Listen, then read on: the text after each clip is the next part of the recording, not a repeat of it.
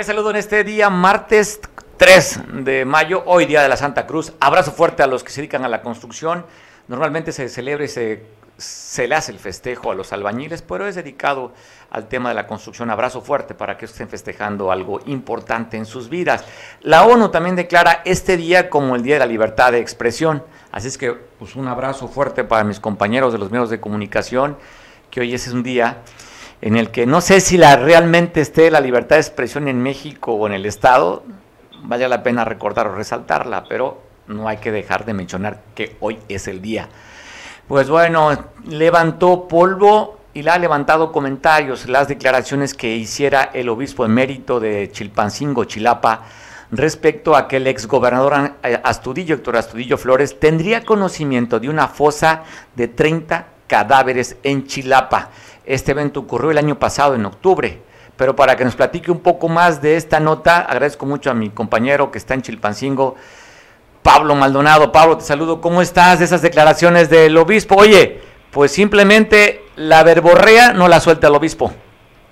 Así es, Mario. Buenas tardes. Efectivamente, ahora ya me llama la atención incluso que ya, no, pues, obviamente ya hay nuevo obispo de la diócesis Chilpancingo, Chilapa ya informábamos a través de tu medio de el relevo de Salvador Rangel, pero ahora parece que lo emérito está muy de moda porque ahora es obispo emérito, por lo que bajo este concepto, nombramiento, pues ahora continúa haciendo declaraciones que no están mal, no son disparatadas, tampoco se ven fuera de otro mundo, pero sí llama la atención pues esta declaración que hace recientemente en donde afirma que en el municipio del municipio de Chilapa junto a otros eh, de la parte de la montaña baja de Guerrero pues ya sabe primero declarado siempre que está bajo el control del grupo delictivo de los ardillos. Pero enfatizó que hay al menos 400 cuerpos en fosas clandestinas y eh, que la iglesia católica es decir él sabe más o menos en dónde están sobre este tema, en los, sus últimos días también de su administración, eh, el exgobernador Héctor Astudillo Flores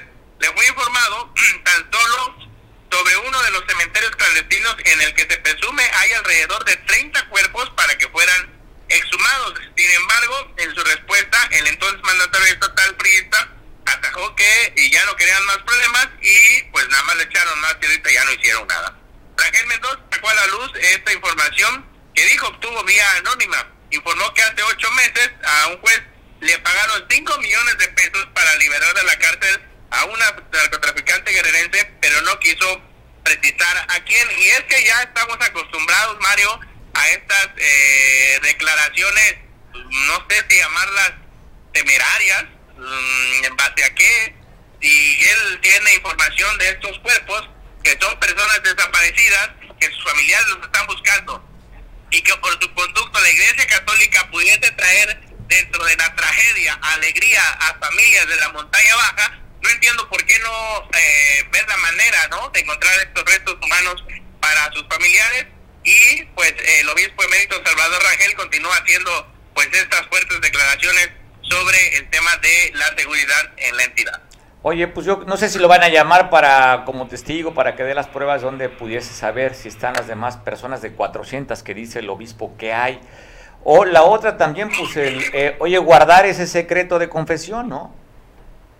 Pues sí, la verdad es que eh, recordemos que cuando el obispo, ahora el obispo emérito Salvador Rangel daba declaraciones, Héctor Astudillo eh, no le daba importancia a las declaraciones Ahora con la gobernadora Evelyn Salgado, pues ella ha declarado en la mañana en un evento que tuvo aquí en Chilpancingo que este tipo de información, estos datos, pues se manejan de manera institucional. Ya será la fiscalía si en algún determinado momento, pues mande a traer, mande a declarar al obispo emérito Salvador Rangel para que le dé información sobre eh, pues estos cementerios clandestinos que hay en la zona de la montaña baja Mientras tanto, eh, pues se siguen dando las declaraciones, las autoridades pues no dan mucho fe, mucho crédito a las declaraciones y habrá que ver qué es lo que sigue declarando Salvador Rangel sobre los temas de seguridad en la entidad. Oye, que mencionas a la gobernadora, ¿se habla de un acercamiento o algún encuentro con el obispo emérito de Evelyn Salgado? Fíjate que no, el obispo emérito se fue, no tuvieron ninguna plática, ningún acercamiento. Hoy ya eh, tuvo una rápida con el nuevo obispo, se me escapa su nombre en este momento, tuvo esta plática con el nuevo obispo, y pero afirma que no tuvieron eh, tiempo para dialogar de temas de seguridad, por lo que eh, dice que están programando una segunda reunión y ahí entonces sí poder tocar estos temas de relevancia para la entidad. Quiere que también el nuevo obispo dice que se va a meter a estos temas, pero hasta este momento, pues eh, el obispo de mérito Salvador Rangel se sigue, se sigue llevando la corona con las declaraciones, ¿no? Oye, ¿cuándo fue ese encuentro, esta reunión de la gobernadora con el nuevo obispo de, de Chilpancingo, Chilapa? Por la mañana eh, hubo una misa por el Día de la Santa Cruz, ya ves que estamos de fiesta con los albañiles. La mañana en el tradicional barrio de Santa Cruz hubo una misa en su iglesia. Antes de la misa pudieron eh, entrevistarse y verse, pero al parecer lo único que platicaron fue el tema de dónde viene el nuevo obispo, cuáles son sus orígenes, cuál es el trabajo que están desempeñando, pero al parecer les faltó tiempo para llegar a los temas de seguridad y, según prometen, tendrán una segunda reunión para ver eh, pues esos temas que son de relevancia para el Estado y para las autoridades. De esto que tú me cuentas, las declaraciones, ¿quién las hace? ¿El obispo o la hace la gobernadora? Eh, la gobernadora, los dos, los dos declararon que sí platicaron, pero no tuvieron tiempo de eh, ponerse de acuerdo con los temas de seguridad, solamente prácticamente fue la presentación de ambas partes. Pues me parece interesante este puente que ya están teniendo la gobernadora con el obispo, el nuevo obispo allá de, de Chilpancingo, Chilapa. Y a ver qué declaraciones hace después. Vamos a ver el tono, ¿no? Porque cuando fue la presentación él advirtió algo así, pero no recargado como el emérito. Sí, no, no, la verdad es que, dijera tú, cuando fue la presentación dijo que hablar de los temas de seguridad, pero ahora que ya es ya no es obispo directo, por así decirlo, Salvador Ángel, parece que aumenta el volumen de sus declaraciones y también sus declaraciones puede hacer que ponga a trabajar a la autoridad.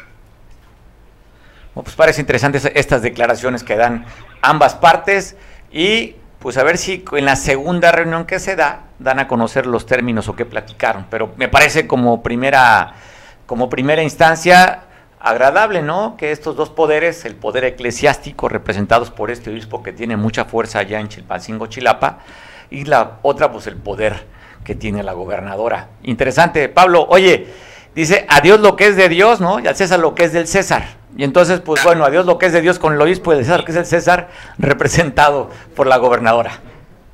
Pues sí, habrá que esperar cuál es la relación. La verdad es que por lo menos el tiempo que estuvo Salvador Ángel como obispo, mientras Evelyn Salgado fue gobernadora, le respetó las declaraciones, las toman con reserva, pero eh, pues sí tiene su historial, ¿no? Recordemos que Salvador Ángel ayudó para la pacificación, al menos así se notó, pues ya no hay tanta violencia en la zona de la montaña baja, recuerda que Chilapa es un foco rojo, ya hay menos, y pues sí ha dado resultados, o sea, ha funcionado pues esta intromisión de la iglesia en estos puntos de Guerrero para lograr un poco de paz en la entidad. ¿no? Pues todo lo que sea bueno para que le quitemos intensidad a esto que estamos viviendo, merece la pena tomar en cuenta a los actores. Pablo, te mando un abrazo. Claro que sí, Mario, estamos en comunicación. Pues bueno, de verdad las declaraciones son interesantes, ¿no? De que el gobernador Héctor Astudillo conocía de estos 30 cuerpos en una fosa y que hay más de 400. Eso dice Salvador Rangel.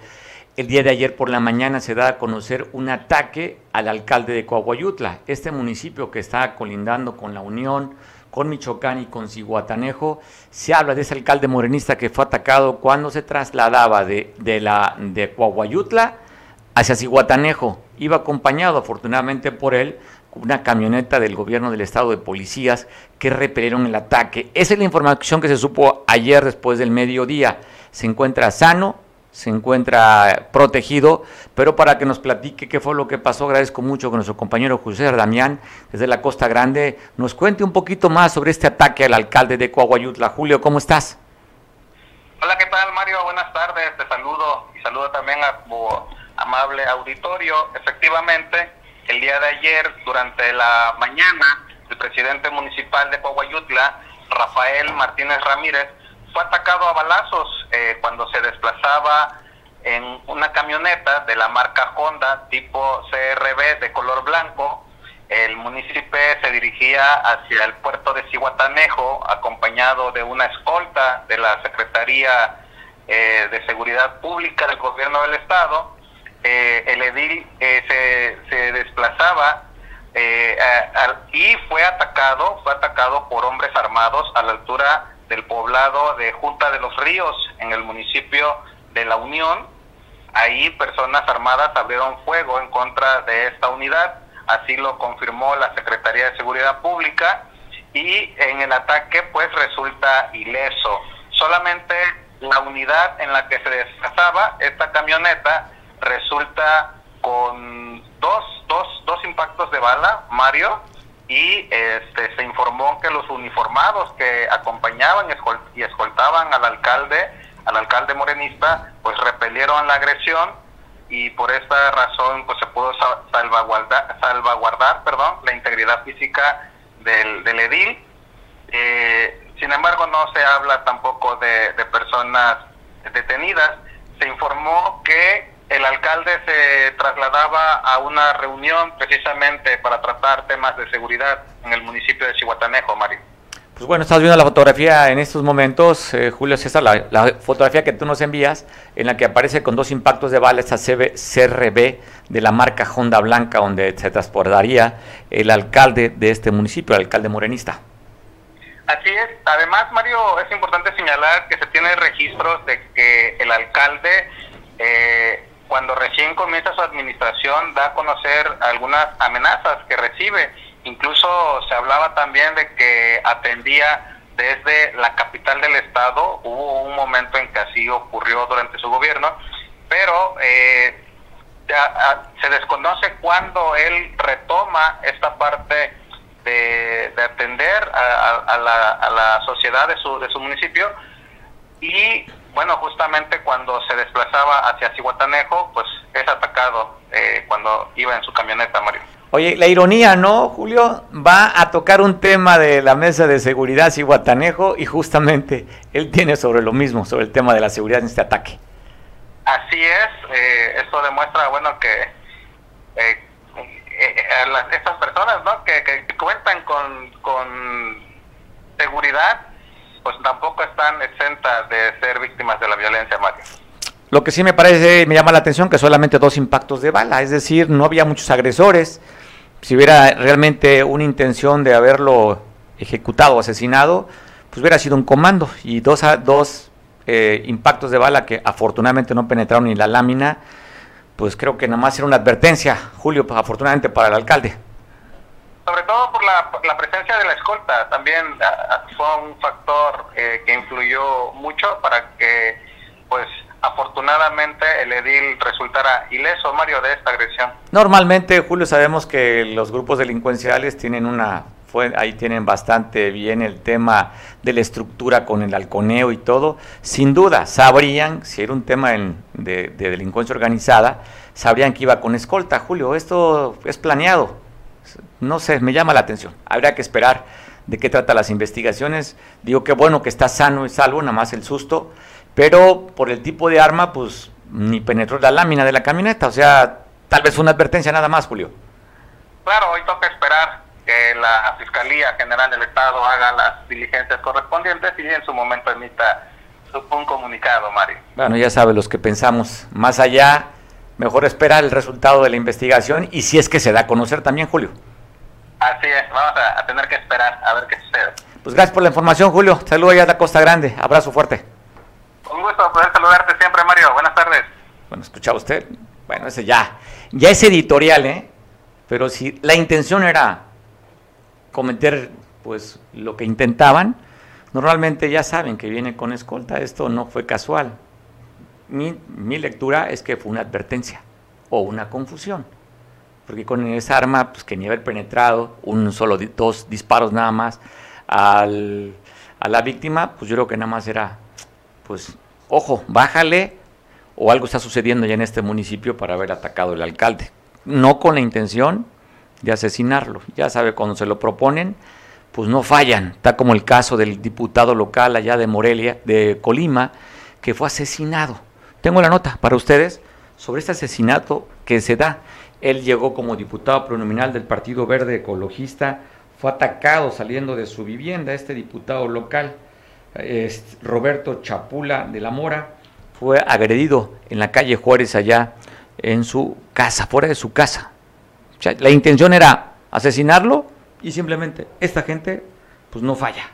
Así, lamentablemente, el nivel de violencia que se vive en el país, como también desde el día viernes reportan cuatro policías desaparecidos del municipio de Pilcaya, este municipio que está colindando con el Estado de México hacia la parte norte del estado, allá cerca de Tasco de Alarcón, reportan la autoridad. Un boletín que emiten, que voy a compartir contigo, sobre la desaparición de estos cuatro policías desde el viernes 29. El gobierno municipal de Pilcaya informa a la población que el pasado 29 de abril se, tuvo el reporte que cuatro elementos de la Policía Municipal durante el traslado del municipio de Iguala a la cabecera municipal de Pilcaya desaparecieron y no llegaron a su destino.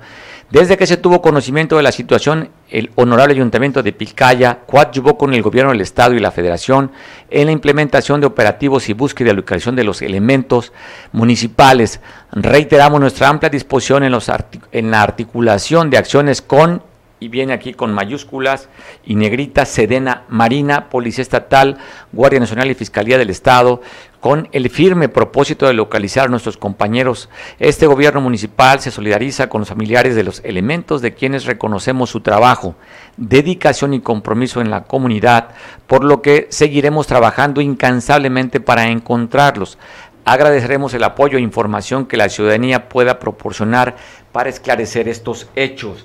Y pues trasciende que encontraron en un auto ensabanado a una víctima. ¿Qué probablemente pueda ser de estos policías desaparecidos? Dicen que dentro de este vehículo había dos credenciales de lector de dos personas. Uno responde al nombre de Carlos y otro de Adán. Son los que, lo que encontraron de esto de este vehículo donde estaba un cuerpo ensabanado. Y al parecer todo apunta que sería uno de los cuatro policías desaparecidos en Pilcaya, donde encontraron también una persona asesinada, un atleta de alto rendimiento a musgo, allá en, el, Ometepec, pues bueno, lo encontraron muerto. Quien está viendo usted en su pantalla respondía al nombre de Apolono Santiago Añorbe, fue encontrado en Zacatarina con un impacto de bala, él era originario de Barranca Honda. Eh, han dicho que todavía no tenemos el reporte de la, de la Fiscalía General del Estado, el quién, qué, lo, fue lo que, que, pasó con este deportista. Solamente se habla que un compañero, dicen que fue a pescar, él traía un arma y que se le habría accionado de manera accidental. O sea que él se mató sin querer. Es lo que ha trascendido. Más allá de alguna información oficial no se tiene pero la comunidad de atletas están doliendo la pérdida de este joven de alto rendimiento con una gran capacidad, como lo reconoce su entrenador. Pues bueno, tristemente. Hablando de jóvenes, allá en Iguala de la Independencia, donde siguen atacando, eh, encontraron una motocicleta y a un lado un cuerpo abandonado de un joven de aproximadamente 25 años de edad reportan que se le habría pegado otra motocicleta que lo asesinaría. Esto fue en el periférico poniente. Este joven de 25 años aproximadamente, cerca de la unidad Paseos del Valle, reportan que fue a las 11.40 de la mañana el ataque y el asesinato de este joven. También donde reportan otro asesinato fue en la colonia Eucalipto, en Chilpancingo, donde una persona quedó abandonada en un lote baldío. Tenía varios impactos de bala, vestía pantalón de mezclilla y camisa azul. Es solo lo que se sabe del asesinato y el ataque que reportan que fue a las 8 de la mañana aproximadamente cuando encontraron este cuerpo abandonado en esta colonia ya en Eucalipto, en la capital del estado, donde también encuentran un cuerpo, pero fueron la usamenta, no el cuerpo, abandonado en un río. Él es allí en Tasco. Bueno, ya sabe, por cuestiones de sensibilidad, hemos difuminado este cuerpo que prácticamente era la usamenta, le faltan algunas partes del cuerpo donde reportan que también que animales carroñeros habían devorado parte de este cuerpo. No se sabe las causas ni tampoco la identidad de esta víctima que fue encontrado en este río San Francisco de Cuadra eh, el día de hoy allá en la región norte del estado. Y aquí en Acapulco, en la Colonia Unidos por Guerrero, dejan a una persona golpeada y abandonada. Te tengo la imagen de cómo encontraron esta persona abandonada.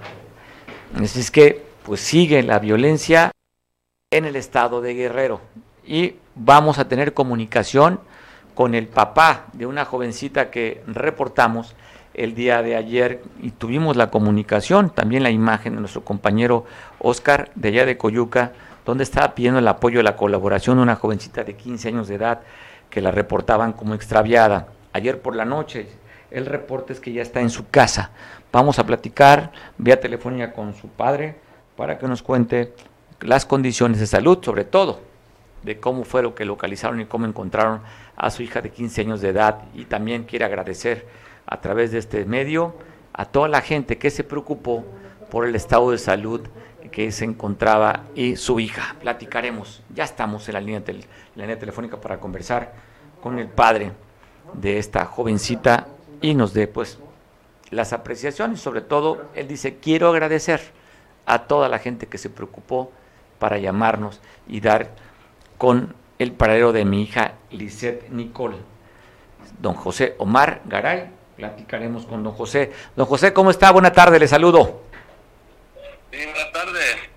Oiga, pues felicidades, afortunadamente encontraron, recuperaron sana y salva a su hija Lisette, que hizo que se movieran las redes sociales, sobre todo mucho en la Costa Grande, y, esta información trascendió a nivel nacional, don José. Sí, sí así es, este, a nivel nacional se, se viralizó la noticia, este, gracias a los amigos, a, a la familia, a los medios de comunicación, este, en muchas partes de la República Mexicana se divulgó la, la información.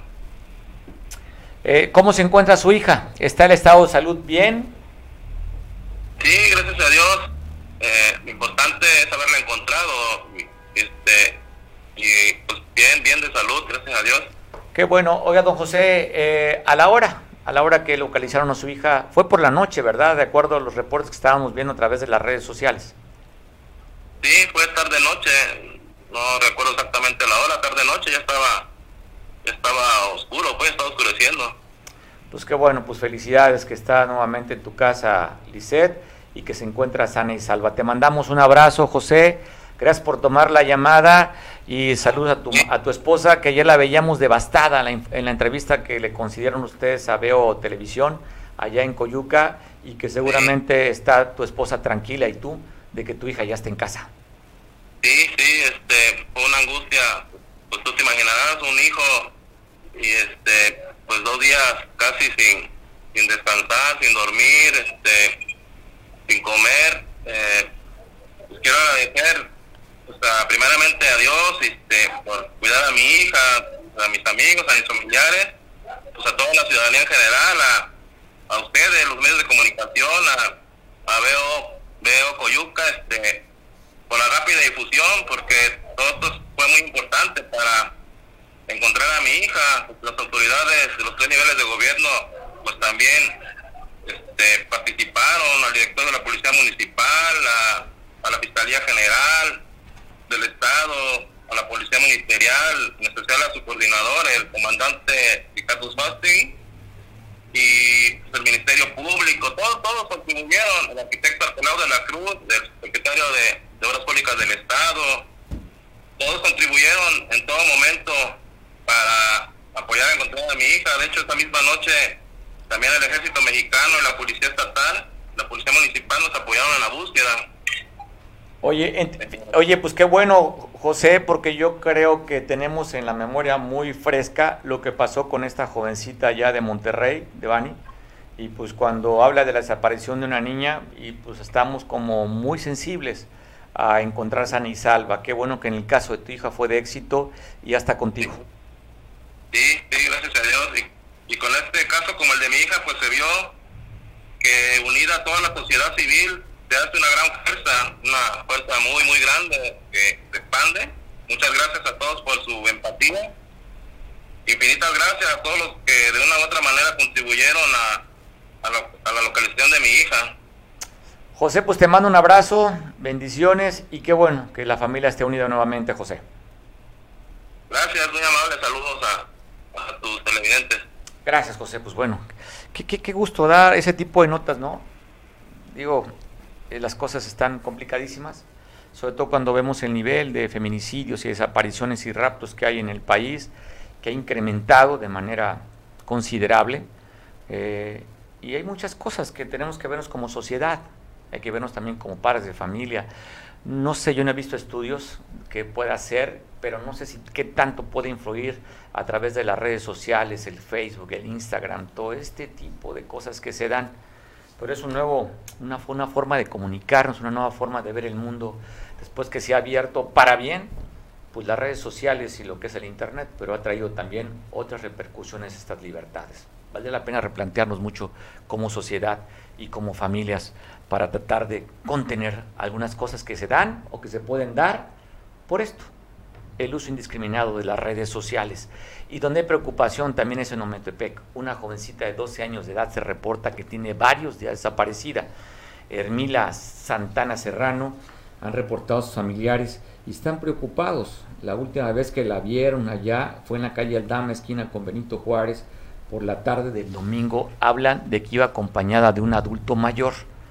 Hasta ahí es la información. Entonces, pues la familia está angustiada. Te paso las imágenes por si tú tienes algún conocimiento o has visto a esta niña o se puede dar con el paradero de esta jovencita de tan solo 12 años de edad de la Costa Chica. La familia está preocupada. Así es que pues yo creo que tenemos que justamente solidarizarnos, empatizar con estas familias y si sabemos algo que pueda dar con la localización de Emila de tan solo 12 años de edad, así como escuchamos al señor José de cómo podemos contribuir como sociedad haciendo la denuncia, dando eh, alguna orientación para que puedan encontrar, en este caso, a Hermila Santana Serrano. Si tú sabes algo, pues ayuda a localizar a, las, a los padres que están angustiados también esta nota es de Ometepec. Qué duro, qué duro, ¿no? Si usted es padre de familia, seguramente sabrá cuando un hijo lo pierdes minutos. No sé si alguna vez usted como padre tenga la experiencia que el hijo, que es normal, digo, pasa con cierta frecuencia, que de repente vamos al centro comercial o al mercado y hemos extraviado al hijo por minutos. Lo que se siente, sientes que una parte de tu cuerpo se va. Así es que imagínate lo que pueda sentir una familia cuando tiene horas o días de no encontrar a su familiar. Si tú sabes algo de alguno, no en este caso el de Hermila, el de otros, que puedas ayudar para que tenga paz la familia, tenemos que contribuir para dar con el paradero de los que hoy se encuentran desaparecidos. ¿Sabes algo? Empatiza con esa familia y apoya y ayuda. Escuchaba hasta don José agradeciendo. Pues qué bueno, qué rico que la familia esté unida nuevamente. Y pues ahí está esta solicitud que hacen. Oiga, pues te quiero contar también que en la capital del estado intentaron robar, de acuerdo al reporte, un cajero automático del Banco Azteca, a la que por la madrugada eh, pues vandalizaron unos amantes de lo ajeno estas instalaciones de este banco, esta, esta, este cajero. Al momento de abrir la sucursal, los trabajadores de esta sucursal ahí de este Banco Azteca vieron que había vandalizado el cajero. Intentaron, se ponen como reporte, intentan. No hablan que hayan, que hayan logrado su cometido, pero que intentan robar. Así es que, pues ahí está la nota de este intento del cajero que se da en la capital del estado. Oiga, el día de ayer platicaremos, ay, un analista que es compañero de esta empresa. Después de las amenazas que diera la alcaldesa Avelina, que te van a mandar al buró de crédito por no pagar el agua, justo cuando dabas esa nota el día de ayer, pues bloquearon una avenida importante, que con la carretera federal aquí en, Acapulco, donde por varias horas estuvieron bloqueando porque no les han dado el suministro del agua. Por un lado, amenazan de que van de que van a, mandarnos a buró de crédito a los deudores y por otro lado, pues también le dicen a la alcaldesa, oye, pues cómo voy a pagarte por lo que no recibimos, tenemos meses que no recibimos el agua. Y después de la amenaza empezaron a circular en redes sociales cuando Avelina llega un día con un recibo del agua encabezando a una protesta y a una manifestación. En su calidad de líder, pues es diferente, ¿no? Ser borracho, ya sabe que es una frase que se ha repetido constantemente, ser borracho o hacer cantinero. hoy la alcaldesa es la cantinera, y pues cuando ella representaba antes a los borrachos, digo, hablando de forma metafórica, ¿no? Este, pues sí, era muy sensible como luchadora social. Y ahora, pues bueno, este gobierno sensible de la cuarta transformación, cuando se habla por un lado que es un derecho universal el agua, pues ahora si no la pagas, lo que no te llega, te van a mandar a buró. ¿Qué opinas de esto, Miguel Hernández, de esta amenaza?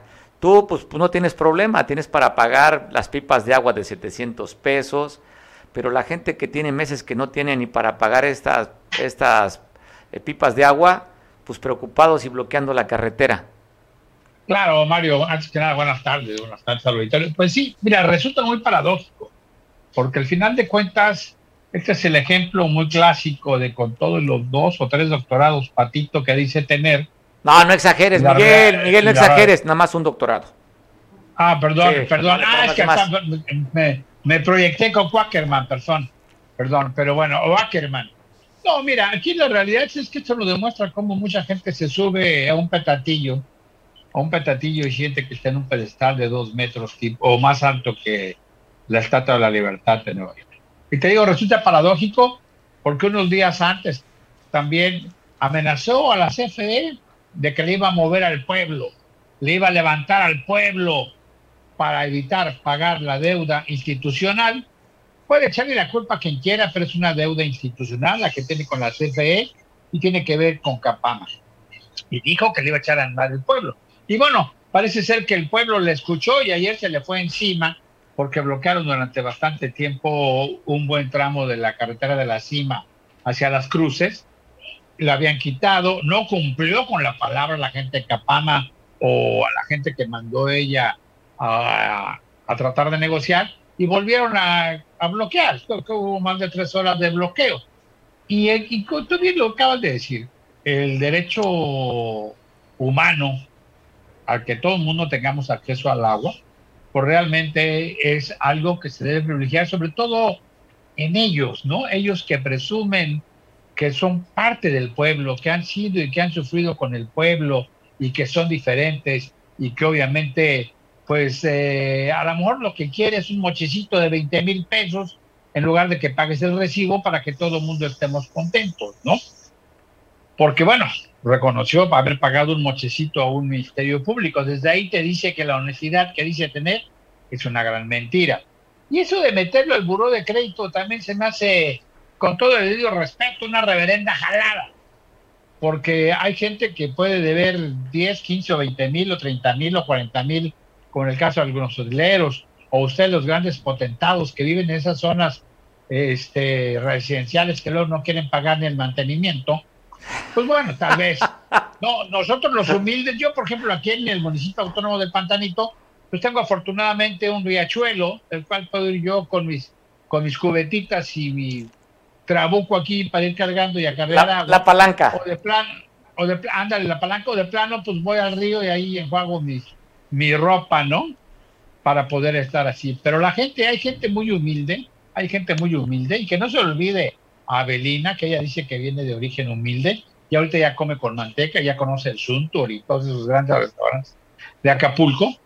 Este, que no se le olvide que mucha de la gente a la que ella inclusive ayudó a invadir lotes, a invadir eh, colonias y demás, es mucha gente que gana lo mínimo. Y si ahorita vemos cómo la inflación está muy dura, hay gente que te parecerá increíble, pero que no tiene realmente los 200 o los 200 pesos para pagar la mensualidad de, de, Capama, o hasta menos. Porque bueno, si ya, si tú vas al mercado, tú que eres cliente ha sido también de Cacos, este, por dar un ejemplo, no, no digo que seas mandilón, sino por dar un ejemplo de algunas situaciones, ya ves que, por ejemplo, un kilo de carne ya está casi en 200 pesos, entonces, ¿qué dices? O compras un cuartito de carne para medio engañar la tripa ahí para la familia, más el arrocito, más frijolitos, más algo de verduras, eh, que además es suma, porque también hay que ver que aunque presuma este gobierno de haber aumentado el salario mínimo, pues yo quisiera ver que la gente ahorita con su famoso incremento del salario mínimo esté realmente comiendo como lo hacían normalmente hace un año o hace dos años. No, falta que oye, falta que digas, comparando con los gobiernos de derecha, o con los gobiernos no, liberales, con los gobiernos no liberales. Antes comíamos para más. Pensé que ibas a decir eso, ¿eh? ¿eh? No, ese es un discurso, es un discurso falaz que le ha dado resultado al farsante que tenemos en la presidencia. No, pero ese es un discurso falaz. No, yo estoy hablando de la realidad. Yo, yo no vivo en el pasado, Mario. Yo estoy viviendo en el presente. Y Abelina, Abelina debe ir a las colonias donde está faltando el agua. ¿Cómo puedes exigir pagar el agua? Hay muchas partes, en algunos fraccionamientos, en algunas zonas urbanas de Acapulco, que la gente paga por adelantado por el año por el famoso descuento, pero aún así la falta de agua es muy fuerte. Digo, eso, eso se entiende porque quieres ir tú al día con esto, pero eh, hay gente que realmente, por más que diga, ¿y cómo se meter al.? Digo, también de veras me extraña a mi amigo, mi amigo, el actual director Arturo de Latabán, Arturo Latabán. Que, que Arturo Latabán, que supone que es inteligente, pero bueno, ya, ya, ya, lo empiezo a dudar porque es parte de las ocurrencias o de las abelinadas. ¿Cómo vas a meter al buro de crédito a alguien, alguien que en un momento dado ya tiene suficientes eh, problemas para poder subsistir? Y no, y no olvidemos que puedes decir muchas cosas de ejemplo, pero realmente tú vas a meter al buro de crédito a alguien porque debe 500 o 600 o 1000 pesos en el año oye, bueno, pues también la gente que debe televisión de paga de esos platitos, si tú no pagas una mensualidad, te meten a buró de crédito, ¿eh? O sea, no eh, por 200, por 300 pesos. o sea, no con esto le doy la razón a Belina, pero no es el monto, ¿no? No, no, pero lo que pasa es que este es un derecho, el otro es un aspiracionismo, si tú quieres, mencionando ahí el léxico que tú utilizas para defender a tu cabecita de algodón. No, no, a lo que me refiero es que es una reverenda jalada, que me disculpe la presidenta municipal. Está desesperada, Miguel, está desesperada. Dice que no va a estar, que la CFE la quiere poner de rodillas. Entonces está desesperada, debe más No, pero ¿Eh? mírate, no nada más está desesperada, está tan soberbia y tan ignorante de la política que le sigue echando la, bronca. Yo también le echa la bronca a Evelyn Salgado y al presidente, al que es ah, No le echa la bronca a la gobernadora. ah, no, no pide el apoyo de lo, del Estado y del gobierno federal. Pero no echarle bronca. Ah, Ay, pues ayúdenme, no, echar la bronca no, ayúdenme, requiero de su apoyo. Ah, bueno, perdón, perdón. Pero no, no echar bronca. Auxilio, auxilio, Exactamente. me tienen abandonada, me quieren usted también ser parte de la CFE que me quiere poner de rodillas. Pues es muy simple, es muy simple, pues que renuncie, ¿no? Si, si cree que no va a poder con el municipio, si si con el monto que tiene eh, aunque diga que se le va todo el porcentaje. Son 750 millones que debe. Y demás, Son 750 millones cuando menos que debe. Es mucha lana, Miguel. Requiere, Por eso, requiere que el gobierno federal le, ayude, una quita o algo. El arte, de la política, ah, no se le, eso no se le da a ella, ¿eh? Ah, ella, bueno, ella no, a ver, ella no llega de, su perfil no es político, su perfil es luchar en la calle. Bueno, entonces que vaya y que, vaya, que se vaya ahorita, que se lleve a todas las huestes que ha utilizado para invadir terrenos en anteriores cosas o a toda la bola de leguleyos y jueces y ministerios públicos que les tienen una anita, que los lleve y que invada la CFE en México, que invada la oficina de este Manuel Martlet, que lo cope.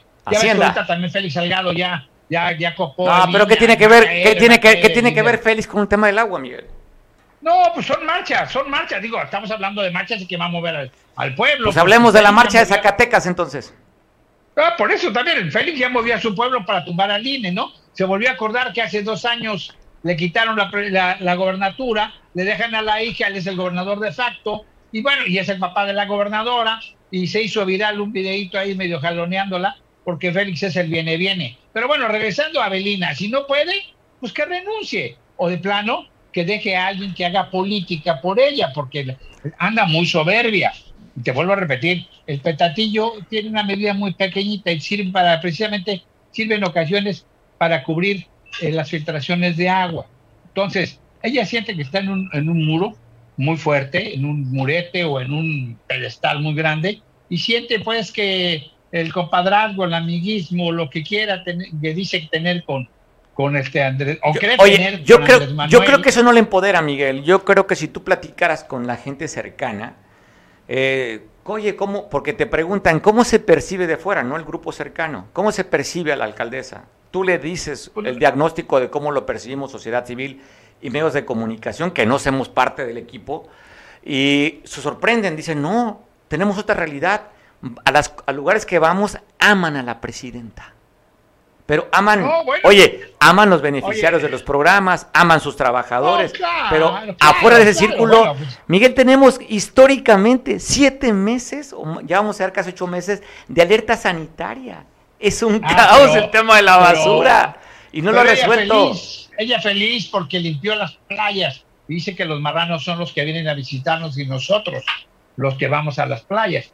Yo quisiera que ahorita que anda dando recorridos, que obviamente, pues yo no sé por dónde la llevan y dónde la victorean, pero que se dé vueltas por progreso, por la progreso, por el mercado de, ahí por Vallarta, por el tenis campesino, por Costa Azul, por la parte alta de praderas de Costa Azul, por Magallanes, eh, bueno, por la costera, ¿no? Porque ya ves que el sábado también medio caminó ahí, ya va a arreglar la costera en un momento dado, y hay mucha basura y la alerta sanitaria sigue.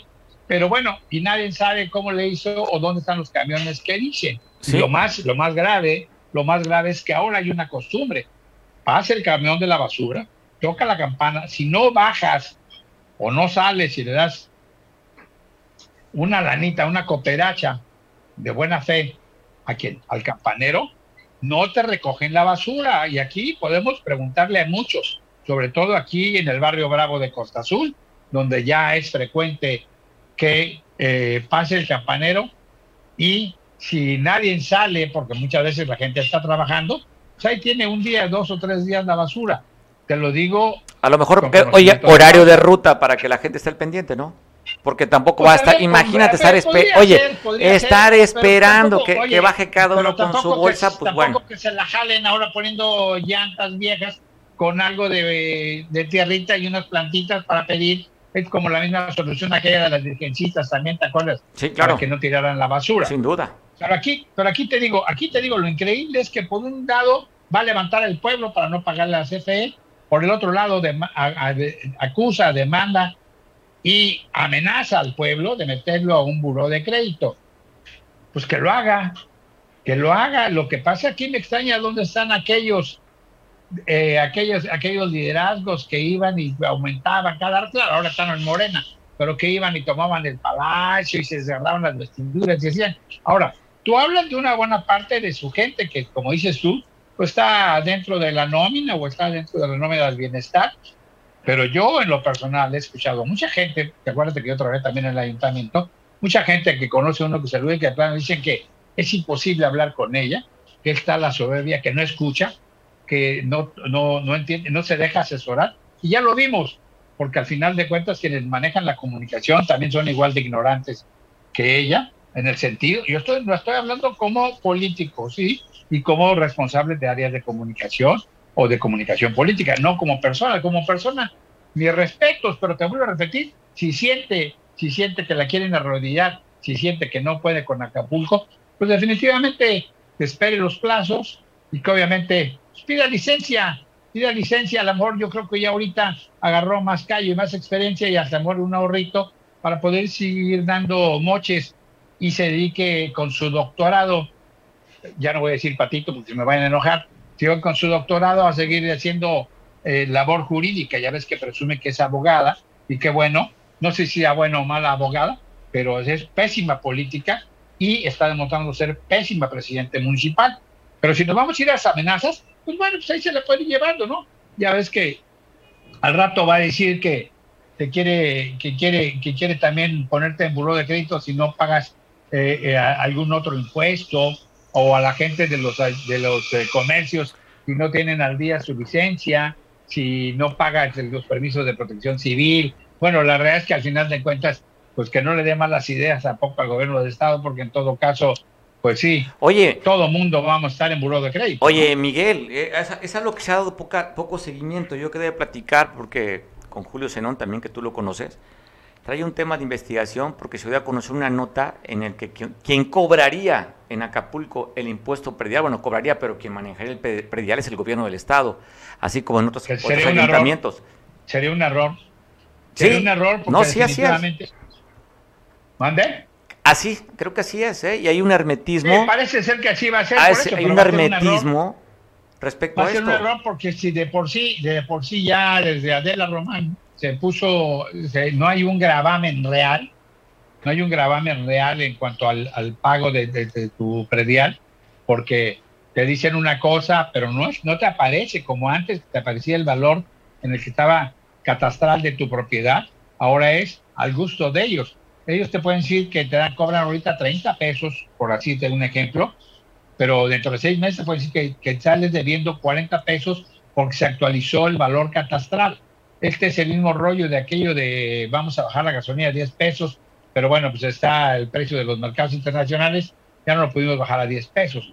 Digo, es un ejemplo tal vez muy burdo, pero es una realidad. Para mí sería un error, porque definitivamente estarías a merced de lo que imponga el gobierno del Estado, en el sentido que estaría parejo. Es como lo que nos pasa con la luz. Si tocamos el tema de la luz, Acapulco debería tener en, esto, en, esta, en esta temporada, tener un subsidio extra por ser zona de calor que rebasa los 30.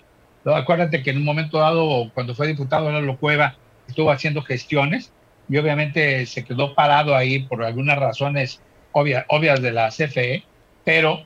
Este, es con la Comisión Nacional del Agua, ¿no, Miguel?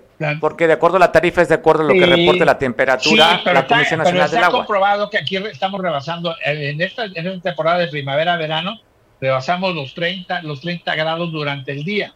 Oye, es normal, Miguel.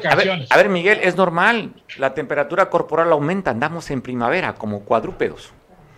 Ah, bueno, entonces, bueno, está bien. No, no, ya, qué bueno. Este, Mario, Mario Ramírez Cuevas este, sí, te entiendo, te entiendo tu postura. Sí. No, pues ya, ya te, oye, ya te eh, pareces a tu, a tu tocayo Mario Moreno. Pues ya tú vienes siendo el, el, el, el, este, el jefe de, de prensa de, de, Andrés Manuel legítimo en Guerrero, ¿no? ¿Por qué no? Mario Moreno ya parece ser el dirigente legítimo del PRI. ¿Por qué? Anda haciendo chamba por todos lados y, y, y dando a entender que solo él mueve las, las aguas priistas en todo el estado, ¿no? A ver, pero sí, pero Mario Moreno a recordar que pues no le alcanzaron sus consejeros como para luchar y ser dirigente del partido. Habría que recordarlo. pero, bueno, ya tuvimos un presidente legítimo, al amor espera que ahora sí se le haga ser este o, nuevamente candidato a gobernador o al Senado. Efectivamente no, quiere el Senado, no, le da para el Senado. Oye, pues un pues, candidato a gobernador del Senado. oye, y presume, oye, y presume que ha sacado históricamente la mayor cantidad de votos cuando, oye Mario, fuiste en alianza con el PRD. Checa nada más para sacar historia. ¿Cuánto sacaste de votos como PRI? Porque hay otros candidatos que perdieron el caso de Manuel la gobernatura y sacó más votos que tú. Te pongo un dato nada más, ¿no? O sea, no, no te, no te la creas que son tuyos los del PRD tampoco, Mario. Oye, oye, lo que pasa es que ahora los políticos ahora como que no saben sumar, saben restar, saben dividir, pero no saben multiplicar. Y eso te lo digo no tan nada, no nada más metafóricamente, ¿no? Sino todos, ya ves que inclusive en la consulta, pues todo mundo ganó y resulta que ocho de cada diez no votaron pero bueno, de acuerdo a sus porcentajes, ah, ellos ganaron. Claro, a ver, fueron, oye, no, a ver, Miguel, ahí siendo poco puedes regatear un triunfo del presidente de la República y de la 4T. Pero ¿cuál triunfo? ¿Cuál triunfo? Oye, 16 millones contra un millón. Una, a ver, una pero, jalada de 1.700 millones de pesos. Pero si tú ves, pero si tú ves, Miguel, si tú ves con una tercera parte de las casillas, tienes un voto duro de 16 millones si hubieran puesto todas las casillas, habría que multiplicarlo por otros tres, tres veces lo que sacaron. No, no, no, no, no, no, no, ¿Cómo no? Mario, ahí está, Mario, Mario, Mario, Ahí está, Miguel, ahí está el dato. No, no te omnibule. No, si está el dato, el dato. Oye, ah, pues es que eres tocayo de Mario Delgado también. No, a ver. Pues ustedes tienen sus números, tienen sus datos. Mario dice que, eh, fíjate, acaban de dar a entender también eh, eh, Mario Delgado que nueve de cada diez de los que votaron apoyan a Andrés Manuel. ahí está, la, ahí está la realidad, Miguel. Ahí está la realidad. son datos. son duros. no, te están mintiendo. Pues sí. No están mintiendo. Los datos, son de quien los maneja, ¿no? Los manejó el INE. Miguel, ah, los contó el INE, los contaron, no, hubo fraude, había, fue una elección que manejó el INE, que no se consiguió solamente el 40% del padrón para que validara, pero los datos ahí están. Morena demuestra que con una tercera parte de las casillas tiene un voto duro de 16 millones de votantes. Ah, bueno, ese ha sido el voto duro que ha tenido, que ha tenido en un momento dado, lo tuvo Andrés Manuel con el PRD. Te doy otro dato, bueno, si cada quien vamos a defender datos. Andrés Manuel aquí en una elección, el 18, que sacó un millón y tantos, eh, un millón y ciento y tantos mil votos, y ahorita en la, en, eh, este, en la elección, pese a que eh, Félix anduvo gastándose el dinero del gobierno del Estado y de no sé de qué tantos lados, pues, sacó menos votos que inclusive que su hija, ¿no? A ver, Miguel, volvamos, a, volvamos a las cifras. Sacaron casi 600 mil votos con una tercera parte de las casillas. Si hubieran puesto eso, hubieran sacado un millón ochocientos mil votos.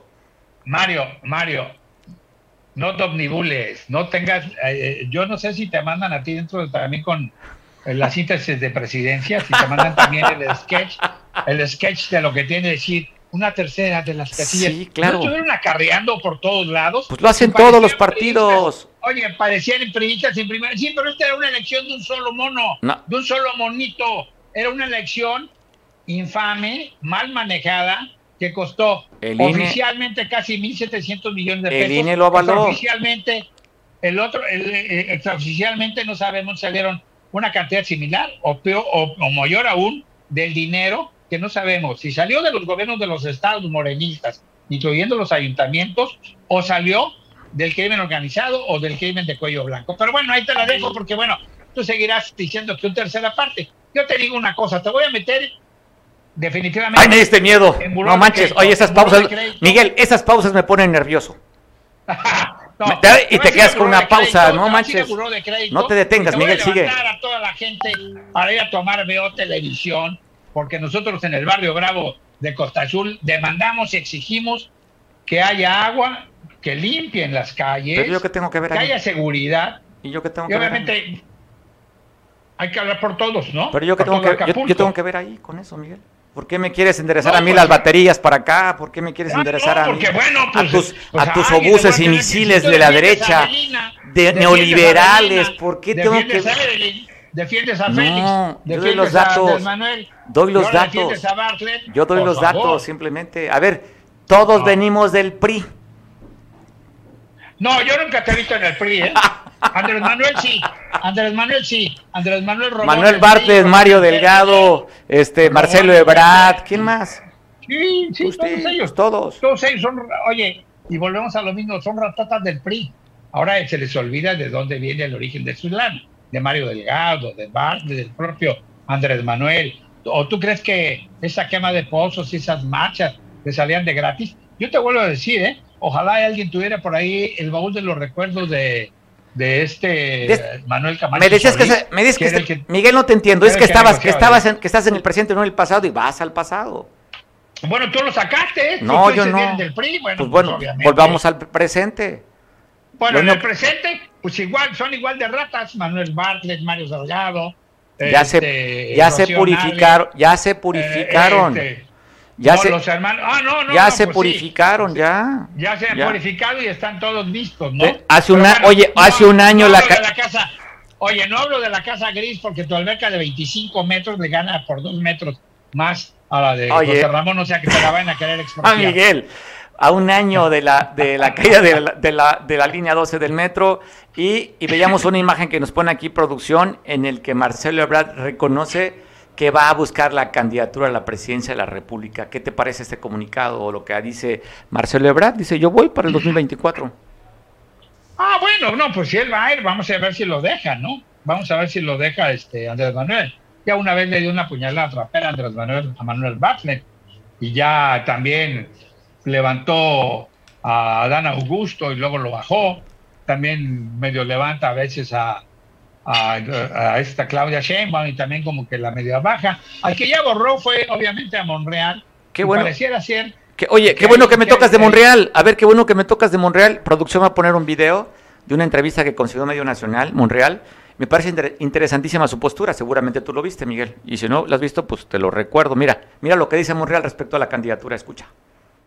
Bienvenido. Me parece que el presidente tiene una opinión y el presidente prácticamente lo empujó. Es una buena noticia para él. está la gobernante de la Ciudad de México, está el secretario de Relaciones Exteriores y ahora el secretario de Gobernación. Entonces tendrán que escoger uno de ellos para que se enfrente conmigo. Bienvenido. Me parece que el presidente tiene una opinión y el presidente prácticamente lo empujó. Es una buena noticia para él. Está la... ¿Ya está seguro Monreal? Dice que venga el que tenga, van a competir conmigo. Sí, bueno, él está en su papel, él es el político, él no, no se va a bajar. Ah, yo te iba a decir antes de todos los comentarios, y lo que pasa es que eh, podríamos decir, hay un lambiscómetro que todo el mundo está tratando de quedar bien, todo el mundo, ¿eh? Todo el mundo, ya ves que echan porras, y bueno, hubo hasta rechiflas también ahorita el día primero de mayo, ¿no? Eh, ¿Cuánto se gastarían ahí en hacer el evento en, en Dos Bocas, donde pagaron a todos los empleados? Pues obviamente ese día creo que se paga doble o triple, pero hubo babucheos, ¿no? Como se puso de moda en Guerrero también, en algunas partes, cuando eran los gobernadores del PRI o de otro, o del PAN, hubo abucheos. Y bueno, todo el mundo está tratando de quedar. Bueno, ve a, Claudia Sheinbaum, quiere ser un símil, una copia mal hecha o un clon de todo lo que dice Andrés Manuel. El que ha sido más, más un poco más este, centrado, porque él dice que está, aunque también tiene su grado de la misconería, es, es Monreal pero pues ve a, Marcelo. Miguel, así funciona la, política, no sé por qué se refieres con la ambisconería. Pues así, así funciona. Hay un liderazgo. No, porque ahora es una, y el liderazgo, y el liderazgo No, y el liderazgo es así. Así son todos los partidos. Pero ahora es una competencia bastante, bastante. Antes la disfrazaban un poco. Sí, claro, estoy de acuerdo contigo. Así es la política y hay quienes tienen dignidad y hay quienes no la tienen la dignidad. pero ya veremos. Ya veremos.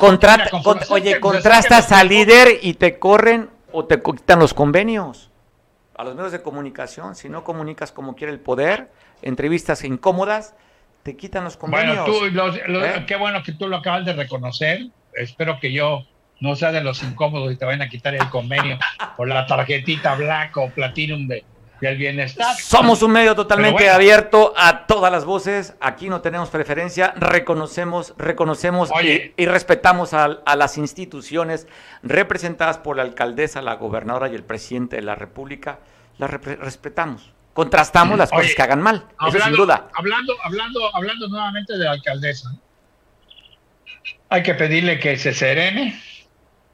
No sé si es la calor, que se serene. Uy, qué miedo. Que no amenace que no amenace a una institución, que no amenace al pueblo, porque se debe al pueblo, o al menos eso dice, y que se ponga a trabajar, porque en serio, vuelvo a repetir, eh, si no está a gusto, si siente que no le están ayudando, que no la están apoyando, si siente que la están dejando sola, si siente que definitivamente no va a poder, pues de una vez, eh, que vaya pensando en pedir licencia, al final de cuentas, pues puede dedicarse a otra cosa. Yo creo que conforme dicen también algunos otros medios, que yo no sé si tengan o no tengan convenio, pues yo creo que ya mucha de su gente ya tiene bastante lanita hecha en varios negocios.